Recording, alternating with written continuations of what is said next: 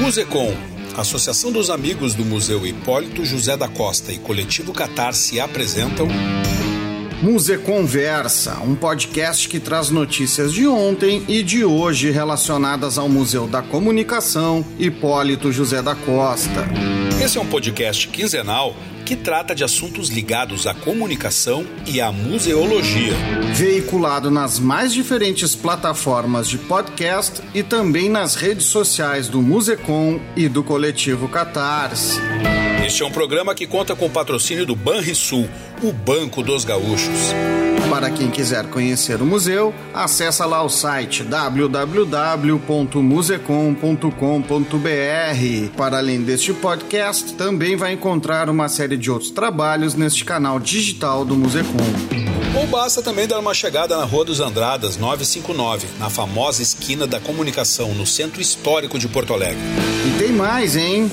Para quem quiser entrar em contato, tirar dúvidas ou agendar visitas, tem o telefone 51 3224 4252 e o e-mail musecom@sedac.rs.gov.br. O podcast Muse Conversa conta com a apresentação e produção de Gustavo Turque e Marcelo Colgo. E vamos ao episódio de hoje.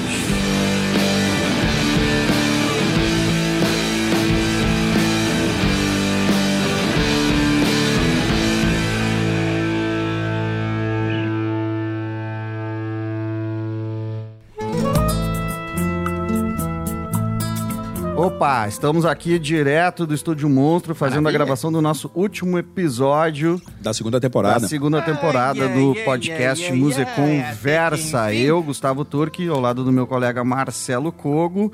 Vamos receber quem para falar do que, Marcelão? A gente segue, Gustavo, falando sobre cinema e a gente traz duas pessoas bem importantes da cena do cinema aqui no Rio Grande do Sul e Essa do Brasil. Aí tu né? pensou vindo para cá, né? Da não, cena não, do cinema. Não, pior que não, saiu agora de improviso. a gente tem o prazer, a satisfação de receber Giba Assis Brasil, que é formado em jornalismo, professor, dirigiu filmes como Deu Pra Ti Anos 70 e Verdes Anos, roteirizou filmes como O Dia em que Dorival Encarou a Guarda e Barbosa, trabalhou na montagem também de muitos filmes, né? entre eles Ilha das Flores, O Homem que Copiava, Meu Tio Matou um Cara, e a gente disse aqui um dos mais importantes, Nada Vai Nos Separar.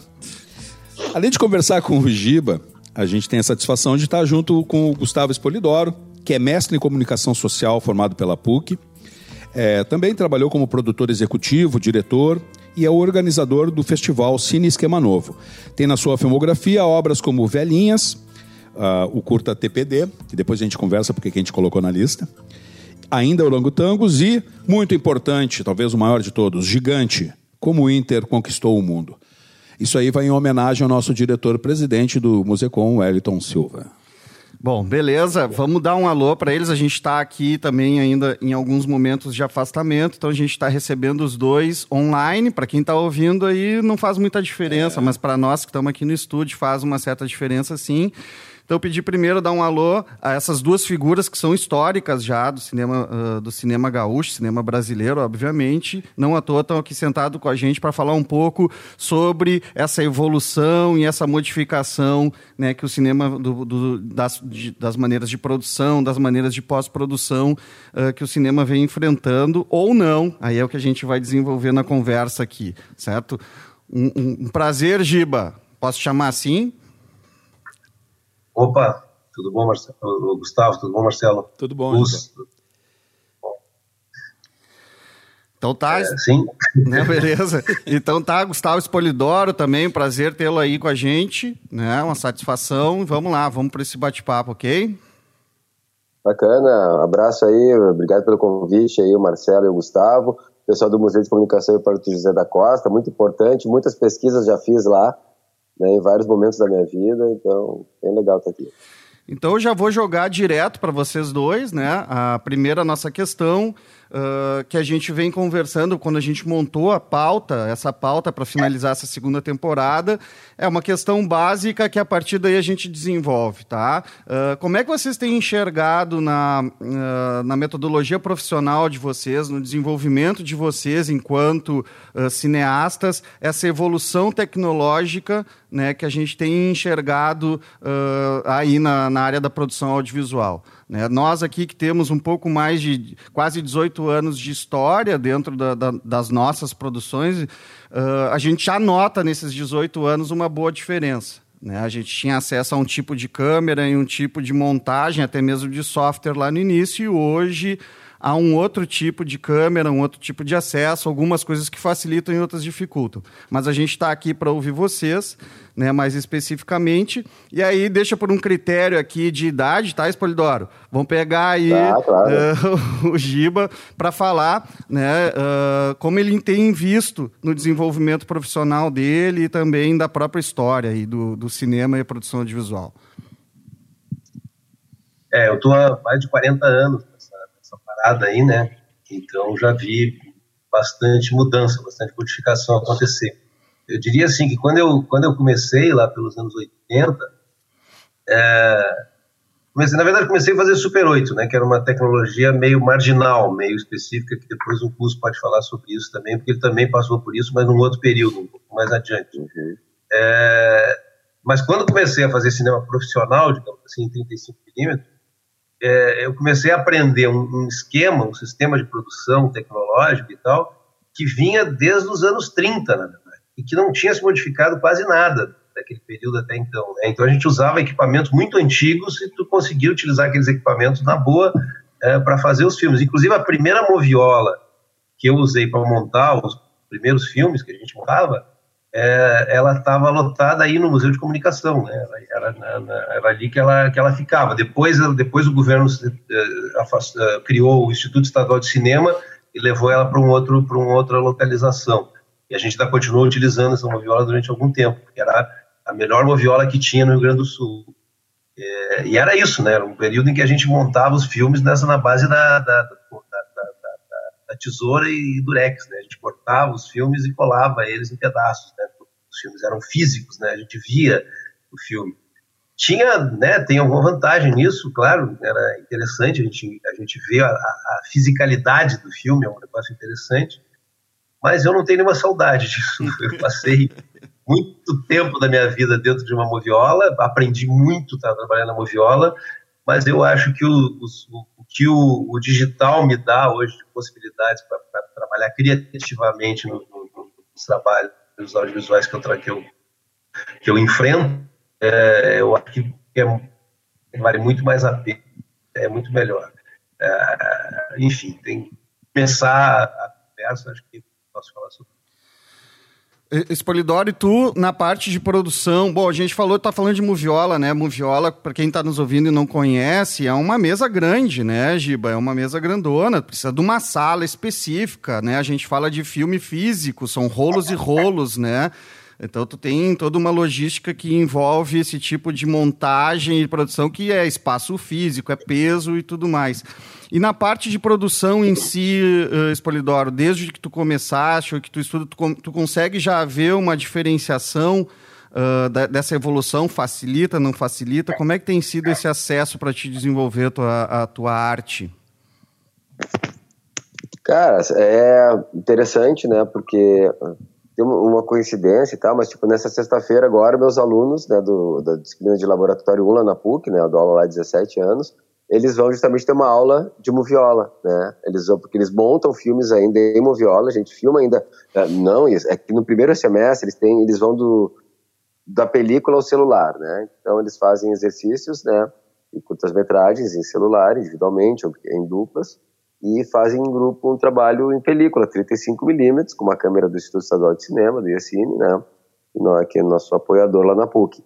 E amanhã eles vão ter uma aula com a Cristiane Reck, com a Cris Reck, né, que já há muitos anos né, é, é monitora lá na PUC, de moviola, né? Então olha que interessante, né? Porque para que eles possam ter esse contato, né, com essa esse passado, assim, digamos assim, do, do, do, cinema, né? É um passado que não não não está abandonado, porque muita gente ainda filma em película, né? Recentemente, Tarantino né? fez película. O filme, não, esse ano agora teve o, o Licorice Pizza, né? Do do Paul Thomas Anderson feito em película também, né? então a película continua sendo usada. O que, é, o que, o que deixou de ser usado é a, é a moviola, né? Que era o equipamento de montagem, ah, porque hoje tu pega o filme e tu passa ele para uma, um, HD 4K, o Giba pode falar tecnicamente melhor do que eu disso, né? E vai editar no melhor computador que tem. Né? Ou na tua casa também, porque hoje em dia né, as coisas, por, até determinado momento da, da edição ou da finalização, elas ainda se equiparam. Depois, claro, tu, tu vai para outros, outros, equipamentos. Então, muito legal botar a gurizada em contato né, com, essa, com essa história, digamos assim, do cinema, que é muito importante. Esse cinema é com somente 120 e poucos anos, né? Uh, 20, 127 anos seria, né, aproximadamente. Né, mas curiosamente, senão ele passa por três séculos, né? Ele começa no século 18, 19, eh, ele vive o século 20, né? E ele agora adentra o século 21. Então, ele pega dois fins de século com muitas revoluções, né? A, a, o telex, por exemplo, os aviões e as cidades, a luz elétrica surgindo lá no fim do século 19 né? E o telex, porque é importante? Porque ele colocou o mundo em contato, né, naquele momento, né? Antes tu mandava uma carta, levava um mês para chegar a algum lugar. De repente, tu, do dia para o outro, tu digitava e as pessoas viam. E no outro fim de século, fim de século 20, né, surge a internet, né? Ali no, no, no 1990 e alguma coisa, que também faz a mesma coisa, coloca o mundo novamente, digamos, em contato de uma forma muito, muito dinâmica, né? Então o cinema ele passa por essas revoluções tecnológicas, assim, né? E hoje já está aí também nesse outro processo em que filmes estão sendo feitos com celular, celulares já com 8K, né? Com, com tecnologia 8K por aí, né? Melhor que muita câmera, claro que o sistema de lentes realmente isso é, diferencia bastante daí da, da qualidade visual, digamos, de, de, de, imagem. Mas realmente a gente tem um, um, uma arte que é recente, né? Mas que figura nesses três períodos da, da história. Tu, tu, Espolidoro, já passaste por essas bitolas todas, né? Desde a película até o celular, né? Já produziste filmes e finalizaste com essas bitolas, né? Como é que tu viu uh, a diferença de montagem, por exemplo, de uma equipe de produção para sair para a rua, para ir para um Oswaldo Aranha, para ir para um outro, outro tipo de locação? O que, que isso tem, modif tem modificado também uh, para a montagem de equipe, né? É, é, curioso, né? Porque eu, eu, fiz alguns filmes que não tem montagem, digamos assim. A montagem está no, no, no, papel, está na, na, na, decupagem do filme, né? São filmes de plano de sequência, Velhinhas, o, o Outros, o Tangos, o Início do Fim também, quase isso, o Final, vários filmes. Às vezes nem tem ideia de plano de sequência, mas que ele acabam sendo, por exemplo, De Volta a Quarto 666 com o Vin Wenders, é um plano de sequência, ele sentado numa entrevista, por exemplo, mas não numa ideia assim, né? Uh, mas uh, mesmo assim eu acho eu sempre gosto muito da montagem, assim, do, do, processo, de acompanhar, de ver o filme ganhando uma nova vida, um novo roteiro, né, nesse processo. E eu comecei com 16mm, né, uh, e, um, e um Super 8 no mesmo ano, que é o TPD, né, que o Marcelo falou antes, né, e eu montei meus filmes em Super 8, né, eu montei filmes de outras pessoas também, né, então era muito curioso, a gente tinha até um, ainda tem, na verdade, uma moviola de Super 8, que acho que foi o Giba que nos deu essa moviolinha, pequenininha assim, sabe? Os rolinhos, uma telinha pequenininha assim que tu vê. Muito bacana. O Giba também acho que contribuiu com um projetor de Super 8 pra galera, um Sankyo. Com certeza, Giba, depois tudo disso eu tô certo ou não. Mas lá no nosso começo, o Sankyo desapareceu, eu queria muito saber onde é que anda aquele projetor lá. Pá, a gente fez, arrumou ele, deixou bacana. E, e hoje, claro, edito no celular, né? Tem vários aplicativos de edição aí no, no celular. Edito, dependendo do trabalho, né? Eu faço uma oficina que chama Câmera Causa em que a gente leva para jovens, comunidades carentes, escolas públicas, a realização de visual a partir do celular. E a gente passa para eles daí alguns aplicativos de edição, né, que fazem coisas, cara, que, que é um processo muito rápido, assim, né, e dinâmico esses aplicativos. Então, tudo isso é legal, cara. Eu acho legal montar em Super 8 também. Acho legal cortar, ficar ali. Hoje eu, tô, hoje eu já tô de óculos, na época eu não precisava usar óculos, né? Mas ficar ali cortando, tô olhando, tô montando. O que eu imagino que era mais difícil, o Giba já falou uma vez sobre isso, era montar o som uhum. da moviola, né? Isso eu acho que era muito mais complicado. Vamos jogar para o Giba, então, uh, trazendo uh, uma sequência nesse raciocínio. Uh, quando chegava a filmagem pronta, depois de passar até para o processo de revelação e cópia, né, para chegar para a moviola ali, tu tinha uma quantidade tal né? Até tinha uma limitação orçamentária. Os caras chegavam, tu chegava num, uh, para uma equipe de produção de filmagens, ó, tu só pode filmar tanto, não, uh, por causa do orçamento, que custa caro. Hoje, com a revolução digital, sei lá, de repente tu tem 55 takes de um, de um mesmo plano. Não tem, tem a facilidade, mas também pode ser que venha uma dificuldade também para quem está montando, Giba.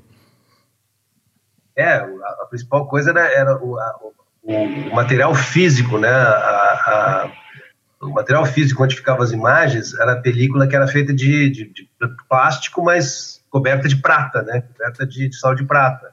E prata é um negócio caro, ainda é hoje, né? E, e, e, isso fazia com que cada quanto mais filme tu gastasse, mais prata tu gastava. E tu gastava prata na filmagem, gastava prata para revelar e gastava prata para copiar. Tu gastava três vezes, né? É, enquanto que a, a, partir de um certo momento passou a ter isso em fita magnética, né? Então fita magnética era muito mais barato e mas tinha a limitação do tempo da fita. Agora não é mais nem nem, nem, nem na película nem na fita, tá? tudo é coisa gravada direto é, num, num, num, disco ou num disco magnético, né? Ou num, num cartão é, de, de, de SSD, né? De, de, de, enfim alguma alguma forma de, de digital em que isso é gravado e, e, portanto, não tem, não tem, pode gastar 10 vezes mais, 20 vezes mais e não, não, não, não muda, não muda o preço, não muda o custo da, da, armazenamento, né? Mas, ao mesmo tempo, tem isso, né? Às vezes, às vezes os, caras gravam tanto material que, que, atrapalha um pouco a montagem, porque tu tem tanta opção que é difícil tu, tu, é difícil tu enxergar tudo, é difícil tu ver tudo. Então tem que ter uma, tem que ter uma certa organização, tem que ter uma certa racionalidade na, na, na gravação para passar esse material para montagem com um mínimo de organização para poder pensar o que, que vai montar. E quando chega na montagem, né, a gente tem essa coisa que não precisa mais cortar e colar, né? A gente precisa organizar o material, botar em ordem e fazer como se estivesse cortando e colando, mas na verdade tu não está cortando e colando, tu está botando, né, tu está é, endereçando o material de acordo com a tua ordem e colocando, na verdade, né, num timeline, que é uma metáfora né, do que, que é o, o,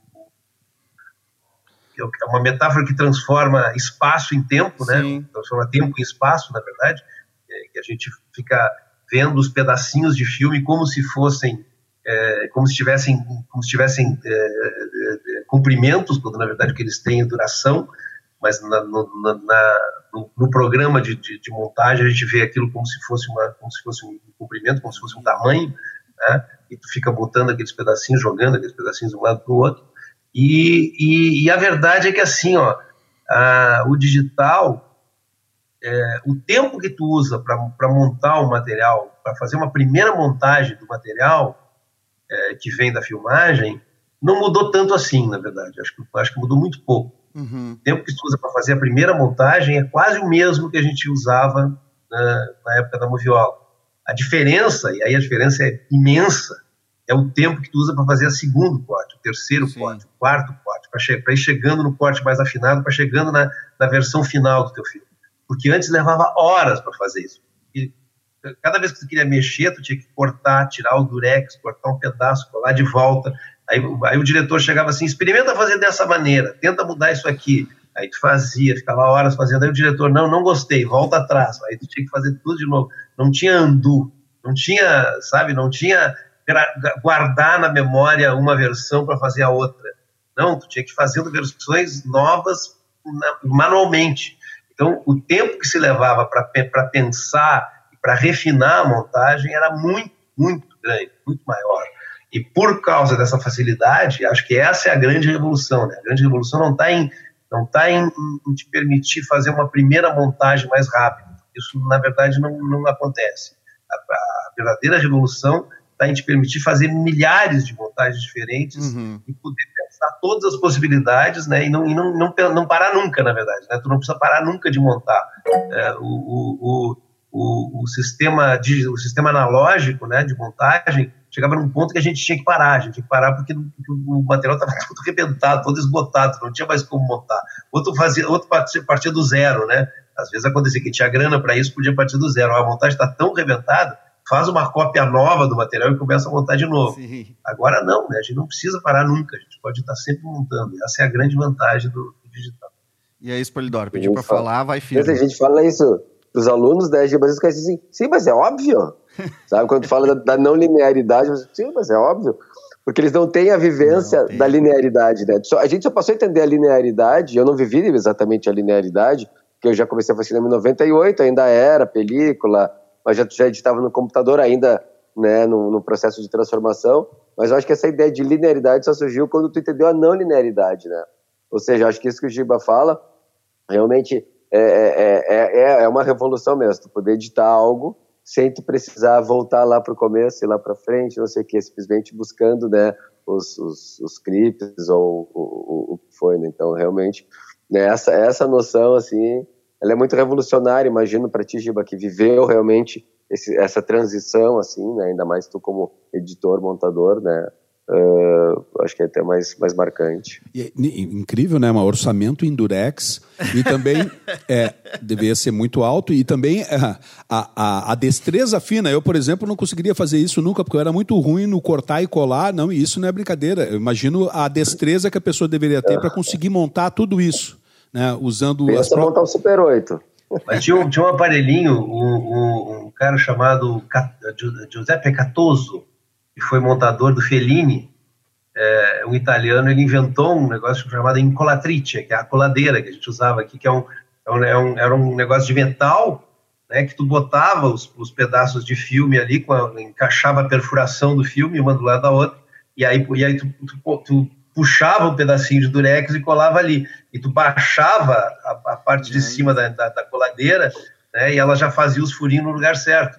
Então, mesmo que não tivesse muita destreza na, na, na, no, uso de, no uso de tesoura e cola, é, podia usar com a, graças a, a, essa invenção do Catoso, né, que era a coladeira. É. É, a, a moviola é algo muito bonito, cara. Isso não, não há dúvida, assim. Aquele aparelho parece que tu está numa mesa de controle de uma nave espacial, assim. Tem luzes, tem projeção, tem várias camadas, são três, se não me engano, né, pro, pro, pro filme andar, rolos e passa por vários caminhos. Cara, é, é uma coisa muito bonita. Por falando dessa coisa que eu falei da, da linearidade, nós temos um colega, né, que foi meu aluno, né, que é montador, que é o, o Bruno Carboni, que é um cara, assim, saca muito, assim, de coisa. Um dia o Carboni veio aqui em casa e eu falei para ele, ô Carbone, bota um vinil ali pra gente escutar o som. Daí o Carbone pegou um disco que do Sonic Youth, assim, ou do Pixies, e botou o disco no vinil. Eu falei, ah, liga ali naquele botãozinho, puxa pro lado, assim, que liga e tal. E daqui a pouco o Carbone olhou pro, pro, pro, pro disco de vinil e falou assim, ô Gus, como é que eu chego na música 3? Cara, e, e eu, eu não, não posso julgá-lo por isso, foi uma pergunta claro, sensacional, claro. porque é outra lógica, e, eu, e aí eu compreendi a lógica de uma cabeça que não viveu a, digamos, linearidade. Né? Qualquer louco que viveu isso aí sabe que tu olha pra faixinha, tem uma listinha preta entre uma e outra, tu vai achar ali a música 3, vai contar um, dois, três e pá, bota a agulha em cima. Mas pro cara que, que, que, que, tem hoje 30 e poucos anos, mas que na época deve ter 20 e poucos, né, tu, tu chegar, e hoje ele tem seu toca-disco de vinil em casa e tudo mais, né, mas tu chegar na faixa 3 é dá três cliquezinhos, aperta do número 3 ou aperta direto Sim. na faixa, né, eu achei muito bárbaro essa, essa noção, assim, eu acho que até um tema interessante para um debate junto ao pessoal do Museu de Comunicação é, também. Né, essa coisa mas pelo é, menos, né, mas pelo menos no vinil tu conseguia levantar, o, levantar o, a agulha e botar ela na faixa 3. E numa fita cassete, que tu é. não tinha como levantar, é. tinha que correr a fita de um lado para o outro. A fita, a fita magnética é que era o linear mesmo. É verdade. Então, montar, montar filme em fita magnética era muito mais difícil do que montar é na moviola. E eu fiz isso também, isso não passou por isso também, passei por essa parte, essa época em que alguns, alguns produtos audiovisuais a gente fazia em fita, né? E fazer em fita era linear mesmo, tu tinha que fazer, tinha que montar o plano 1, depois o plano 2, depois o plano 3, depois o 4, depois o 5, se tu chegasse lá no 50 e chegasse à conclusão que o 1 e o 2 estavam errados, tu tinha que fazer tudo de novo porque estava na fita. Sim, não é só tirar o durex e, bah, peraí, deixa eu botar não, aqui, não, exatamente. tem que fazer toda é, Exatamente, no filme, no filme tu podia tirar o durex, na fita não podia. Ah, né? interessante. Pegando isso da questão da linearidade, não linearidade, eu vou fazer uma metáfora. O roteiro numa produção acaba sendo uma linearidade, assim, no sentido de que tu chega pro set, tu chegava pro set, tu tem planejado como eu vou filmar, mesmo que eu filme a última cena antes, a do meio e tal, essa, nessa organização, mas ia lá e filmava. Bom, tá ali, eu tenho esses metros de, de negativo aqui, né, de filme, de rolo, e eu tenho esse plano e eu tenho que seguir esse plano. Aí eu vou, vou instigar o Espolidoro daí nessa, nessa situação. Agora, com o mundo digital, com essa maneira toda que eu estava comentando, de fazer 55 vezes uh, o mesmo plano, ou desdobrar um plano, tu não chega numa hora, num set de filmagem, eu disse, ah, tinha um plano, um plano 35, né? Agora eu vou ter o 35 A, B, C, D, E, F, G, porque ali na hora tu consegue uh, transformar isso. Isso também não é um processo novo que entra na cabeça do diretor, na complicação com o roteirista, Espolidoro? Certo, talvez uma galera mais jovem pode ser que seja porque é natural, né? Na minha cabeça não necessariamente, porque tu, tem uma coisa que não é só a quantidade de negativo que hoje é, sei, infinita, mas algo assim né? E antes não era, antes tu rodava em 3 por 1, digamos assim. Tu comprava negativo e tu rodava três vezes para usar uma, fazer um cálculo assim. Mas envolve outra coisa que é o tempo, né? Que tu uhum. tem de set, de preparação e de filmagem, a tua diária, né? Que isso tu não pode aumentar, sair rodando quanto tu quer, porque tu, tu extrapola a ordem do dia, digamos que é o que está planejado para aquele dia, tu vai ter muito mais diárias e o filme vai ficar muito mais caro. Então, de certa forma, na organização interna de um filme, tu permanece com uma lógica de, de 3 por 1, sei lá, eu Tá, nos Dragões, que eu rodei recentemente, teve um dia que nós rodamos 64 vezes um plano, mas por quê? Porque ele envolvia um, uma traquitana lá, uma gambiarra lá que o maquinista inventou para fazer a câmera dar um giro de, de 90 graus, de girava aqui, é, mas um pouco mais que 90 graus, envolvia um traveling in, envolvia ajuste de foco, né? Então tu imagina tudo que tinha que funcionar nisso aí, além da atriz dar certo. A gente começou a ir voltar, quando vi que não adiantava bater claquete, falei, gente, vamos parar de bater claquete. Vamos e voltamos até a gente ver que deu certo. Né? Então acontece isso. Mas no, no, normal, às vezes até take único. Porque antigamente, tu, às vezes tu não fazia take único, porque vai que dá um problema na revelação, no negativo, alguma coisa, tu fazia mais um para garantir. Que é a frase, né? Vou fazer mais um para garantir. Hoje em dia tu precisa fazer mais um para garantir, né? Dá o play ali, ver se gravou ou não esse negócio. Então funcionou, bora lá. Então acho que mais ou menos. Acho que no roteiro não é tão relevante quanto na edição a questão da não linearidade ou, ou, algo assim, né? E o roteiro tu acaba escrevendo ele linearmente, né? A, a, a, a, forma de escrever o roteiro ele é a mesma.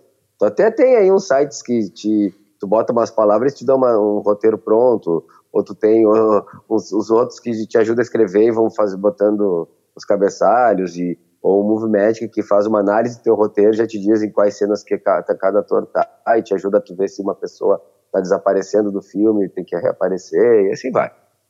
Então tem esses, essas ajudas, mas isso não tira, por exemplo, a coisa mais importante, que é o montador, que é o roteirista, que é a cabeça criativa, né?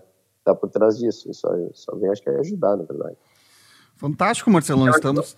Opa, opa, fala, Giba. Não, mas de qualquer maneira, eu acho que, eu acho que o, o que o Gustavo tinha falado tem um ponto, é que isso, né? Que o digital está presente, ele, ele é mais claramente presente na montagem, na finalização dos filmes, né? mas ele está presente na, na, nas câmeras, ele está presente no planejamento de produção e está presente, inclusive, na, na, fazer roteiro. Né?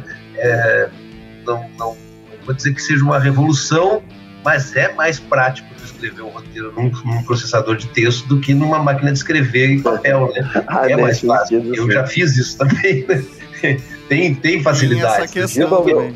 A revolução não é tão grande como na montagem, mas é uma, é uma mudança muito o meu primeiro roteiro eu escrevi tipo em 1995, que nunca foi feito esse filme, chamava Palhaçada, e depois foi Velhinhas. Mas eu já escrevi, eu, eu adoro, tenho uma que escrever, escrevia, fiz curso de datilografia, tudo.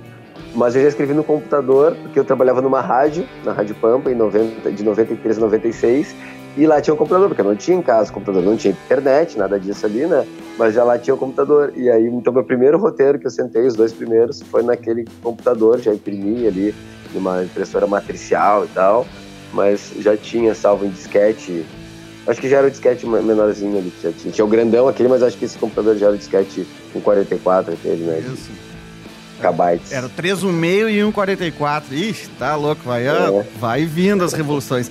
Bueno, a gente está finalizando o primeiro bloco do Museu Conversa, aqui, né, com Giba Cis Brasil e Gustavo Spolidoro, falando sobre evolução, revoluções no cinema. A gente vai ouvir o quadro da memória agora com a Renata Veleda e retornamos aí no segundo bloco para conversar um pouquinho mais.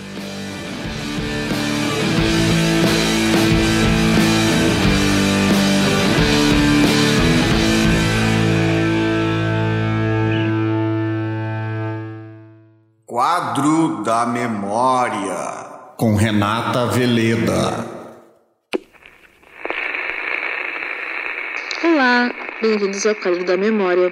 Eu sou Renata Veleda, servidora do Musecom, e hoje vamos ler um texto da revista Realidade de 1967. Ele se intitula Quanto Custa Ser Cineasta? Os filmes de Richard Lester com os Beatles provocaram a cinemania na juventude inglesa. De uma hora para outra, todo mundo queria ser diretor de cinema. Aproveitando a onda, uma revista resolveu ajudar os milhares de candidatos e publicou uma reportagem com o seguinte título: Você que está aí, coçando a barba e pensando em bobagem, por que não faz um filme? E passava a ensinar o que se deve fazer para virar cineasta. Acontece que a reportagem provocou resultados decepcionantes. Na hora de saber quanto custa um filme, o pessoal ficou mesmo coçando a barba, pensando em bobagem e desistiu da ideia. No Brasil também existe cinemania. Centenas de jovens têm um filme genial na cabeça e acham que não custa nada tentar. É por isso que aqui vamos mostrar quanto dinheiro vai nessa brincadeira para evitar que os jovens barbudos abandonem inutilmente suas conversas filosóficas na Galeria Metrópole em São Paulo ou na pizzaria ao lado do Paysandu no Rio. O drama começa quando se sai à procura da história. Os direitos autorais de um conto ou romance poderão custar de 500 a 5 mil cruzeiros novos, se o próprio cineasta não tiver um bom argumento na cabeça. A equipe técnica custa 3 mil cruzeiros novos por semana. O preço do ator por dia de filmagem varia de 50 a 150. Os atores extras, 20 cruzeiros por dia. Com o roteiro pronto, equipe e elencos escolhidos, os extras encomendados, começa a parte industrial. Filme é com a Kodak. Custa 300 cruzeiros novos, uma lata de 305 metros, que dão 10 minutos de projeção. Depois, caso a fita não possa ser rodada em ambiente natural, o estúdio, que se aluga a 300 cruzeiros novos por dia. O material técnico só se consegue nos grandes estúdios ou com Gerson Tavares, Júlio Hammett, João Elias, Watson Macedo, Leides Rosa, Primo Carbonari e Thomas Farcas. Com eles, os preços serão discutidos ponto por ponto e, se não houver acordo, a aventura termina aqui. Um refletor custará de 15 a 25 cruzeiros novos por dia. O gerador, 90. Lâmpadas, 20. Câmera, 70. Carrinhos, caixotes e outros apetrechos à parte.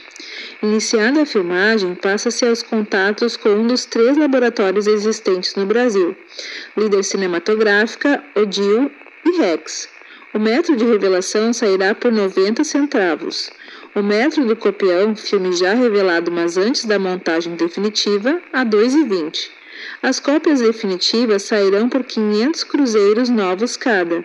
Enquanto a equipe filma, é preciso providenciar o aluguel da sala de dublagem, 18 cruzeiros por hora. Uma moviola, aparelho para montagem, abala ainda mais o orçamento em 18 cruzeiros por hora. O filme está pronto. Enfim, e agora vai a censura, que cobra 20 centavos por meio metro de filme censurado, uma média de 600 cruzeiros por fita. Em resumo, e sem falar em Technicolor, voo muito alto para os simples candidatos, uma produção comum com uma grande cidade ou São Paulo SA, em preto e branco 35mm e 90 minutos de projeção, fica em aproximadamente 70 mil cruzeiros novos. Se isso é demais, resta curta-metragem, de 10 minutos, preto e branco, 16 milímetros. Mesmo assim, o candidato a cineasta precisa de 1.500 cruzeiros novos, pelo menos, que poderão sair, em último caso, das rodadas de chopp economizadas com os amigos, também cineastas em potencial.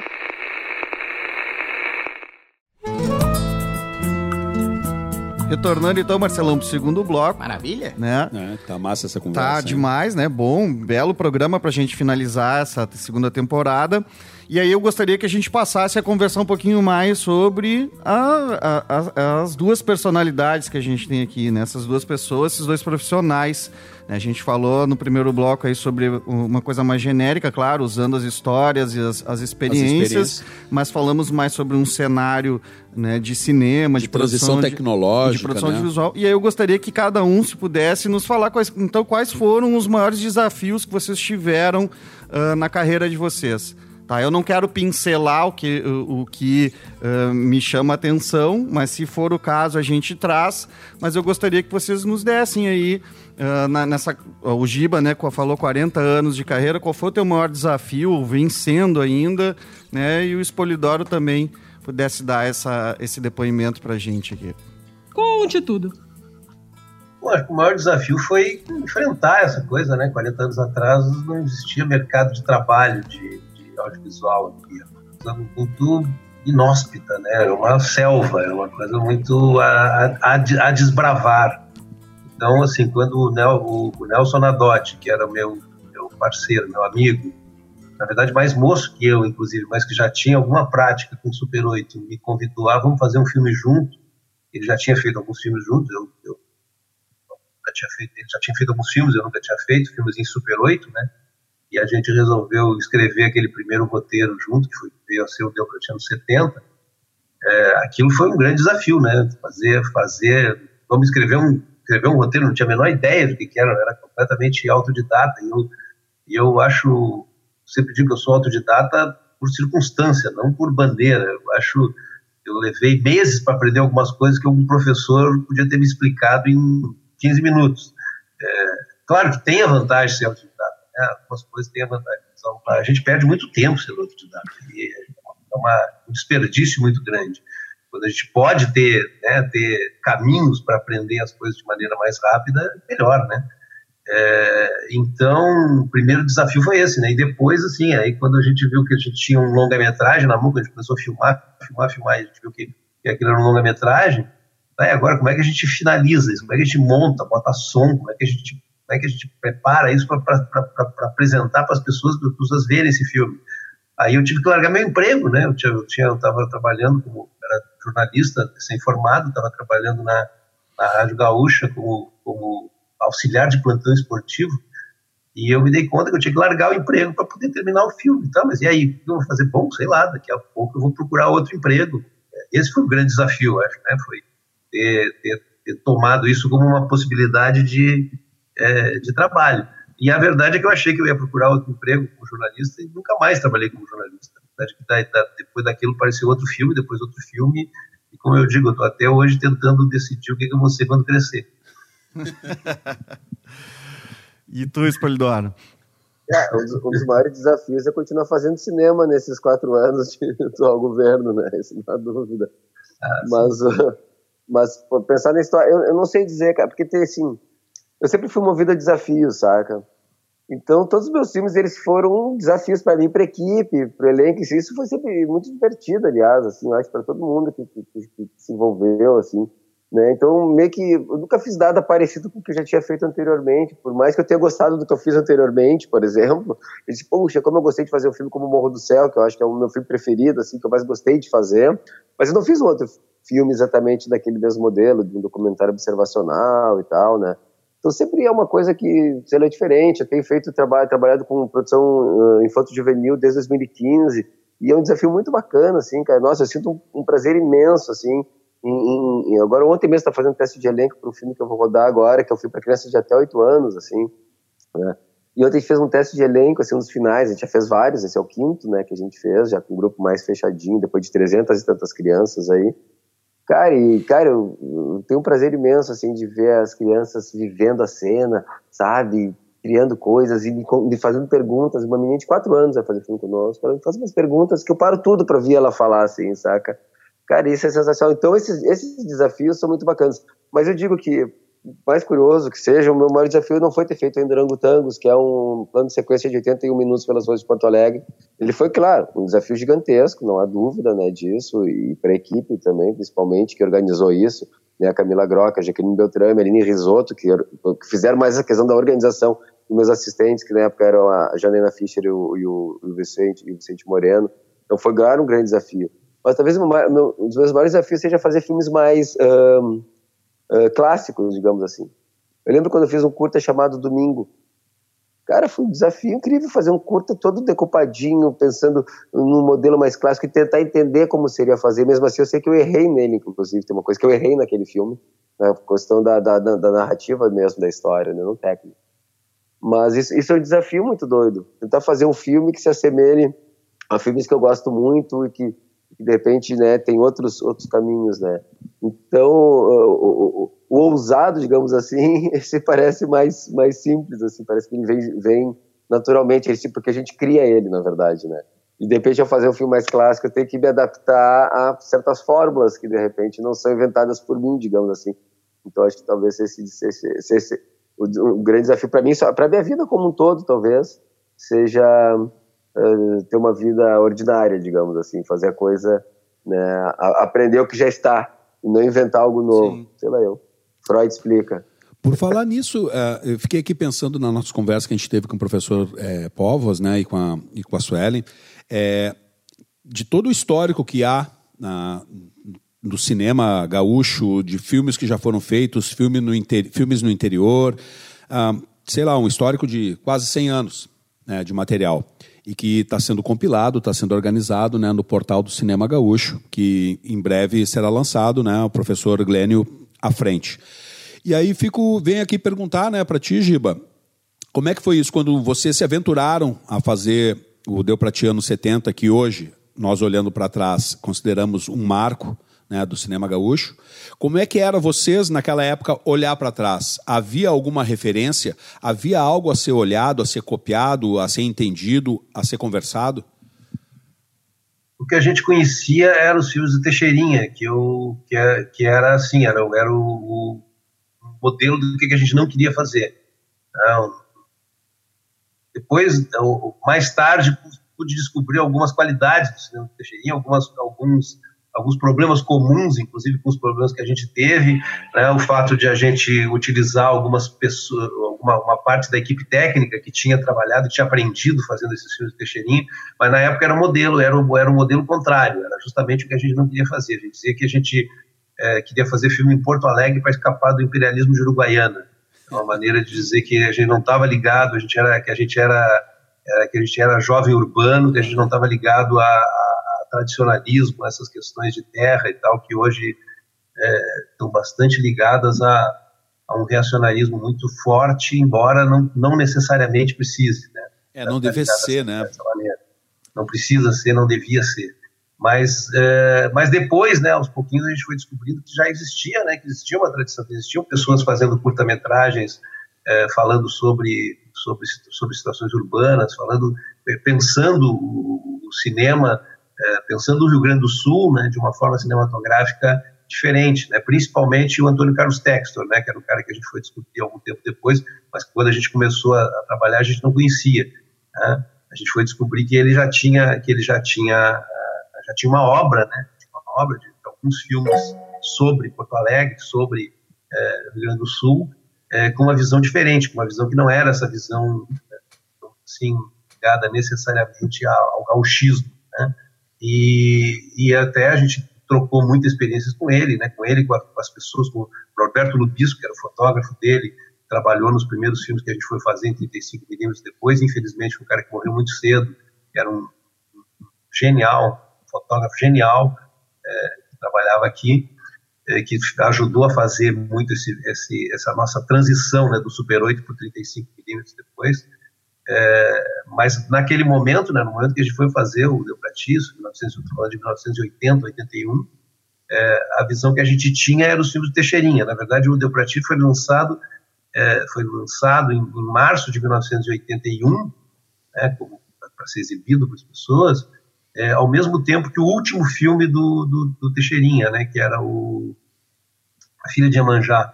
O último filme dele foi lançado exatamente no mesmo mês, né, então foi quase como um, passagem de ciclo, né? O final de um ciclo e começo de, algum, de alguma coisa que vinha para frente. É, e não, né, na época, tudo que a gente que a gente que não queria fazer era o que, o Teixeira, os filmes de Teixeirinha faziam. Spolidoro? Eu achei bacana vocês falarem do Guilherme Povos, né, ter entrevistado ele no, no, no, último programa. O Guilherme é uma das pessoas mais importantes, assim, que a gente tem, né, em termos de preservação de memória, de pesquisa, de catalogação do que é feito, né, o Guilherme é um cara muito rígido né? E nesse sentido isso é muito importante, né? Eu aprendi, por exemplo, sempre que eu faço meus filmes, no final boto os créditos, eu digo com que câmera que foi feito, com que lentes que nós usamos, como foi montado o filme, várias informações técnicas Porque eu gosto de ver no filme saber, opa, que, que material que foi usado e tal. E eu aprendi bem isso com o Glênio, né? O Glênio sempre foi muito atento aos créditos de filmes.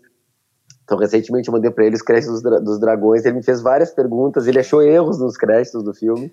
Me fez várias perguntas, assim, se a pessoa era com. Tava certo o nome da grafia, assim, um tio no João, por exemplo. Né? E, e com razão, né? E por que que tal pessoa tá dito uma hora que o nome dele é Marcelo Baieski Tchaka e no outro só Marcelo Baieski, por exemplo, né? Porque isso para catalogação pode dar uma complicação, né? E eu acho bárbaro. O Glenn foi meu colega na PUC durante 16 anos, demos aulas, várias disciplinas juntos, muito tempo, né? Hoje ele está se aposentando aí, né? Então achei muito bacana e acho bem legal vocês terem chamado, porque realmente é, é um cara que faz um trabalho, né? Muitas vezes uh, de voluntariado, né? em prol do, do, do cinema gaúcho e trabalhou com o Giba também aí num projeto que, que o governo do estado está tocando também de catalogação dos longas metragens que está vai virar um site tudo muito importante né acho que o Giba estava na, na, na, fundação desse na, na, gênese do projeto ali né então só queria fazer essa essa louva ao Glênio aqui bom uh, chegando na reta final aqui já, a gente está nos últimos, é, os últimos 15 minutos, do jeito que os dois aqui têm história e estofo, a gente está vendo que é pouco tempo, mas vamos lá. Terceira temporada. Terceira, é, já vamos pensar para a terceira temporada também desenvolver mais isso. Mas assim, pessoal, uh, a gente está num momento de ataque total às artes né, no Brasil, e é um ataque deliberado. Né? Não é só o cinema e as, as produções audiovisuais, ou música, ou cultura popular e tal. É um ataque deliberado isso. Tá?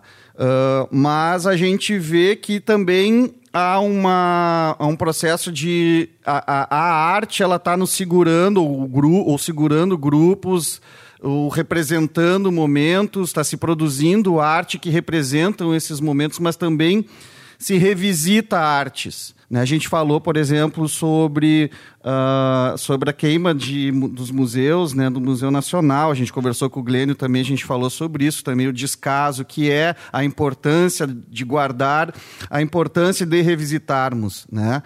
E aí eu queria saber se na obra de vocês, vocês enxergam que as obras de vocês elas terminam quando acaba, quando é lançado e passa aquele ciclo, ou elas também servem uh, a serem revisitadas a partir de um momento desse como a gente está uh, ah, vivendo. Tá? E aí eu, eu, já vou trazer aí o meu ponto de vista, que eu acho um filme que vem vindo muito na minha cabeça ultimamente, uh, é o dia que Dorival enfrentou a guarda. Esse daí é incrível, encarou, é. é. Esse filme aí, ele, ele nas, olha a situação que a gente está vivenciando assim no Brasil e até mesmo aí no mundo ocidental, e esse filme vem uh, direto na minha cabeça. É um registro assim. Como é que vocês enxergam essas obras que vocês uh, realizaram? Uh, eu queria não não do público de fora né? é isso, mas de quem está produzindo isso, né? Tanto enxergava que isso seria poderia ser um documento histórico registrado ou tá vendo que hoje, cara, aquele filme que eu fiz lá atrás tem Aqui a gente tem o Grande Tambor, né? A gente tem o Carijo, que volta e meia é revisitado, revisitado, são documentários, né? Uh, que ciclicamente são, voltam e não param, né? E, nos, entre aspas, nos perseguem. Como é que é isso para vocês? Eu, eu acho assim que a gente é a pior pessoa do mundo, né, cara? Cada pessoa, cada, cada trabalhador, cada artista, cada técnico é a pior pessoa do mundo para decidir sobre que importância vai ter aquele trabalho que tu está fazendo. Tu tem que fazer aquilo que tu acha que, né, que a tua inteligência, que a tua intuição, sei lá, que a tua sensibilidade diz que tem que, fazer, tem que ser feito naquele momento. Se isso vai durar ou não, não é a gente que vai dizer, né? isso é, enfim, é, é a história. Que bom que isso aconteça. Agora, o que a gente tem que fazer a gente tem a obrigação de fazer é lutar para preservar os filmes que foram feitos antes, né, os trabalhos que foram feitos antes, porque é, é dessa memória né, que se faz o, a, a, novidade. Né? Não existe cultura é, que não que não que não tente que não junte ao mesmo tempo é, memória e inovação. Né? Tem que ter necessariamente as duas coisas. Tem que trabalhar com a história e tem que trabalhar com voltado para o futuro.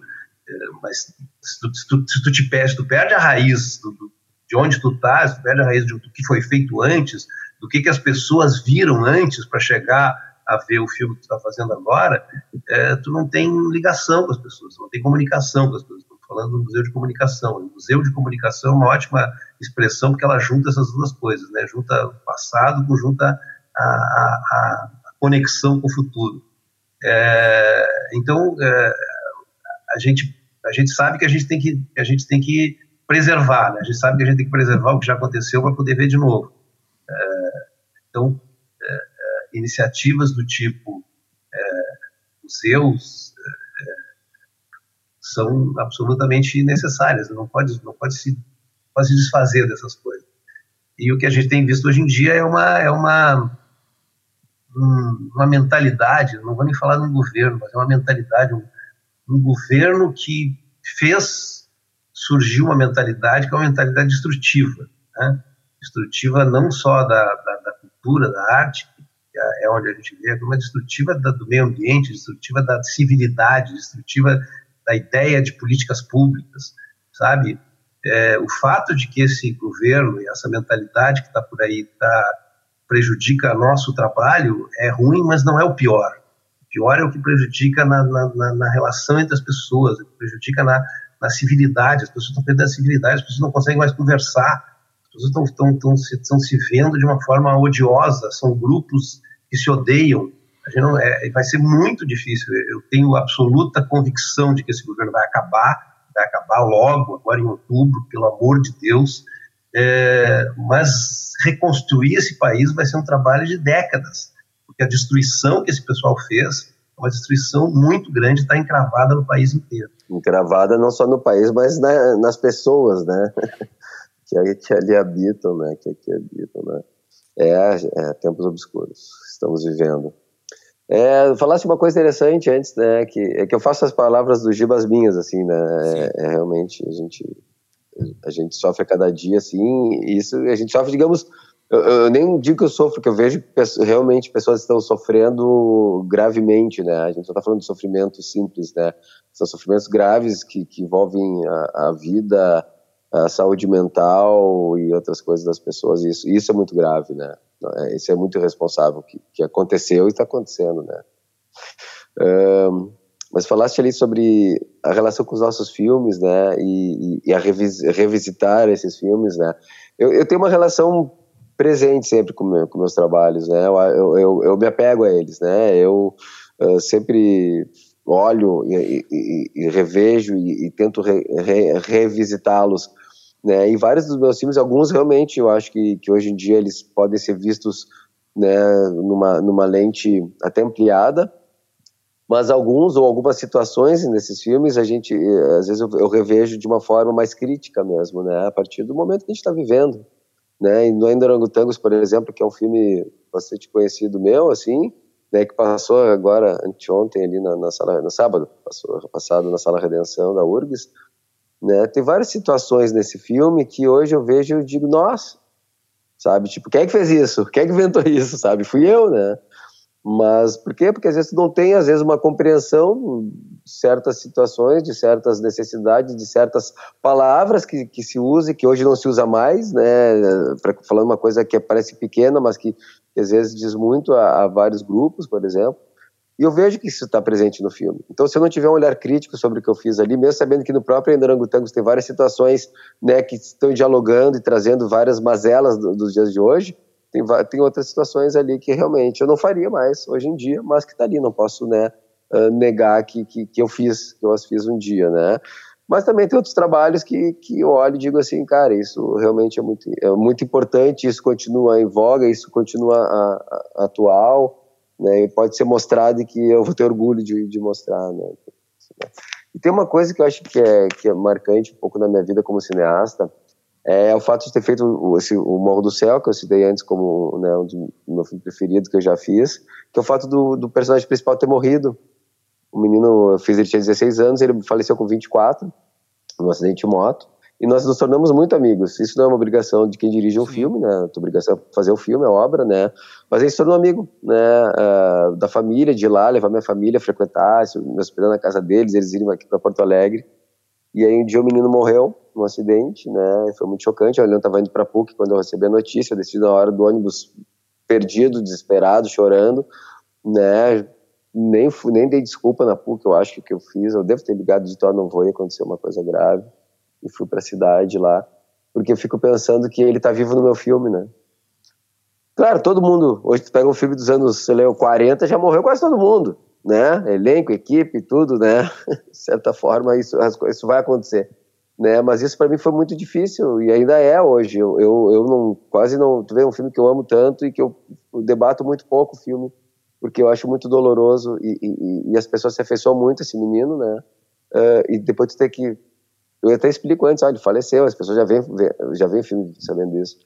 Mas isso é muito marcante assim na, na minha vida e na minha relação com com a obra.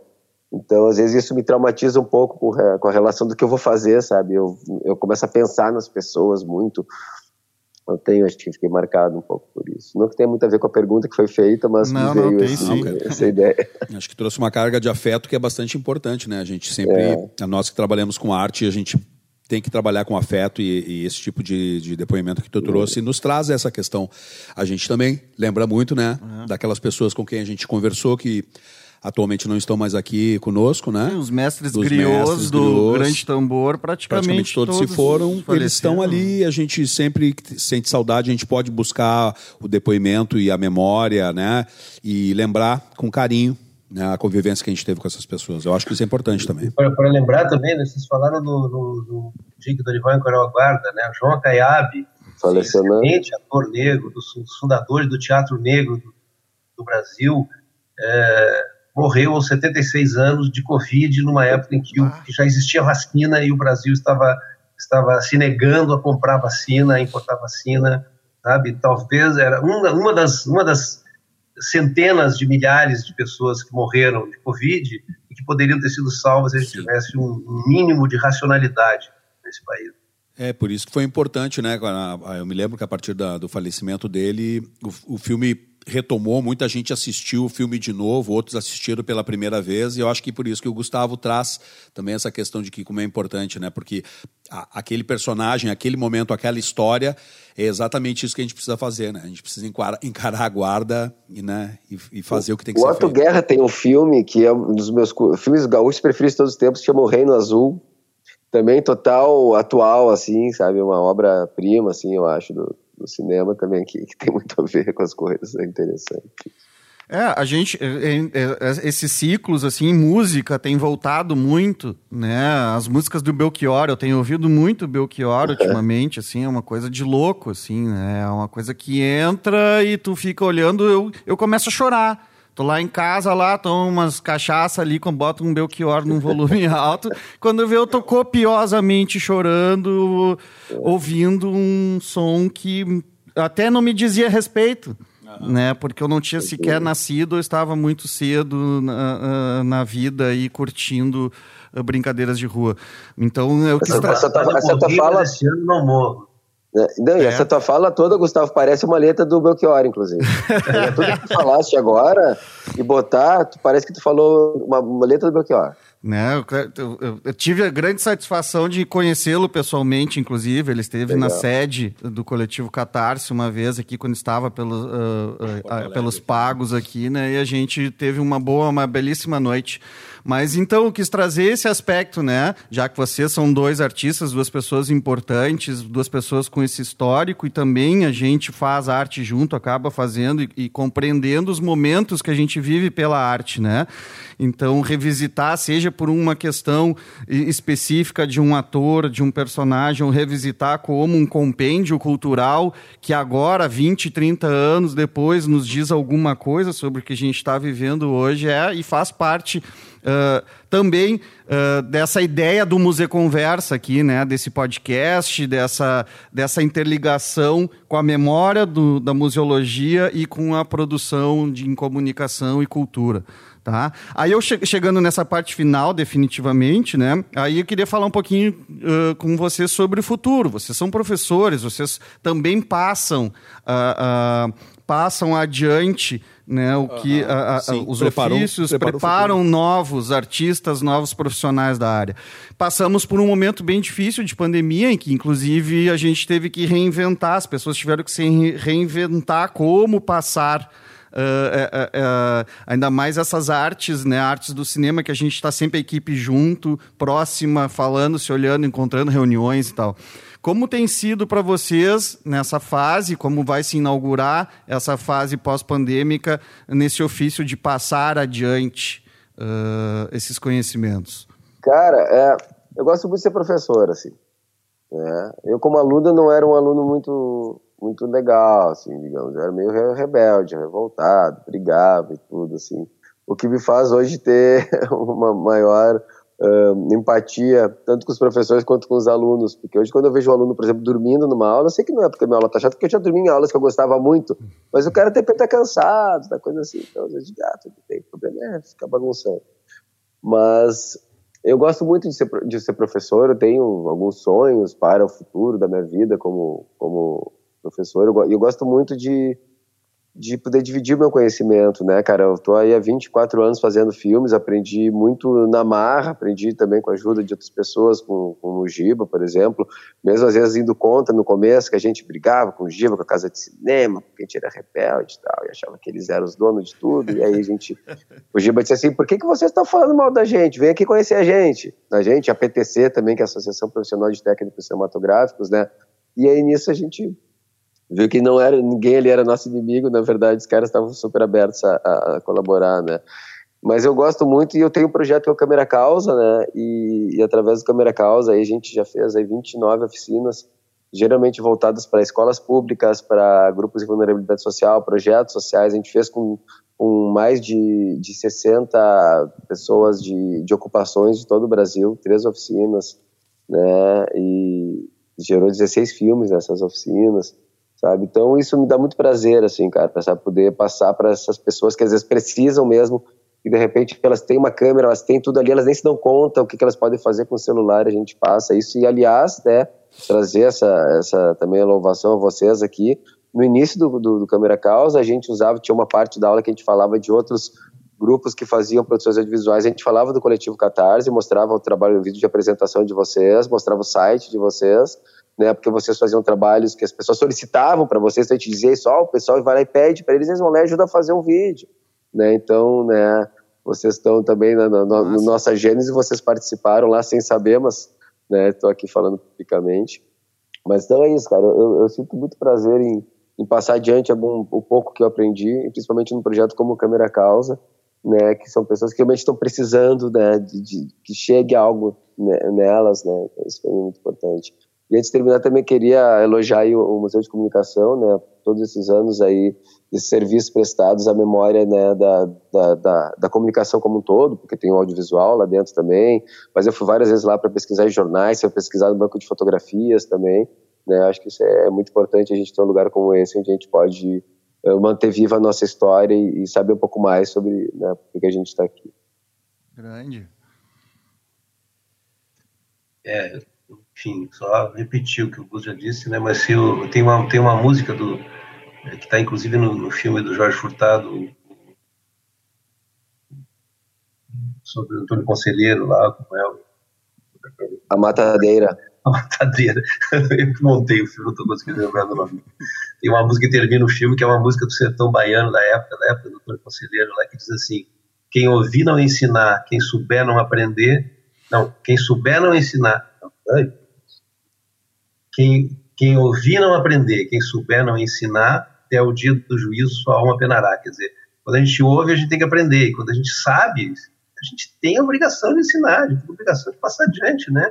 Se eventual, eventualmente é, conflitos entre gerações, sempre vai acontecer, é, é, fundamental, da mesma maneira como a gente né, usava o, o, o Silvio Teixeirinha como o contrário do que a gente queria fazer, quem vem depois da gente necessariamente vai ter que fazer o contrário do que a gente faz mas aos poucos a gente vai descobrindo que a gente vai fazendo, está querendo fazer a mesma coisa, mas, é, é, enfim, é, é, o freudiano, né, aquela coisa freudiana de matar o pai, a necessidade de matar o pai, metafórica, né, não é, uhum. é real, ela, ela é, é, é, fundamental, ninguém, ninguém cresce sem, sem se libertar do seu pai, aí essa, essa, ao mesmo tempo tem, tem que reconhecer que ele existe, né, enfim, essa coisa de paternidade, de, de, de de, de longevidade, de continuar as coisas, de levar as coisas para adiante, é, ensinar é fundamental, né? Passar adiante o que a gente conhece.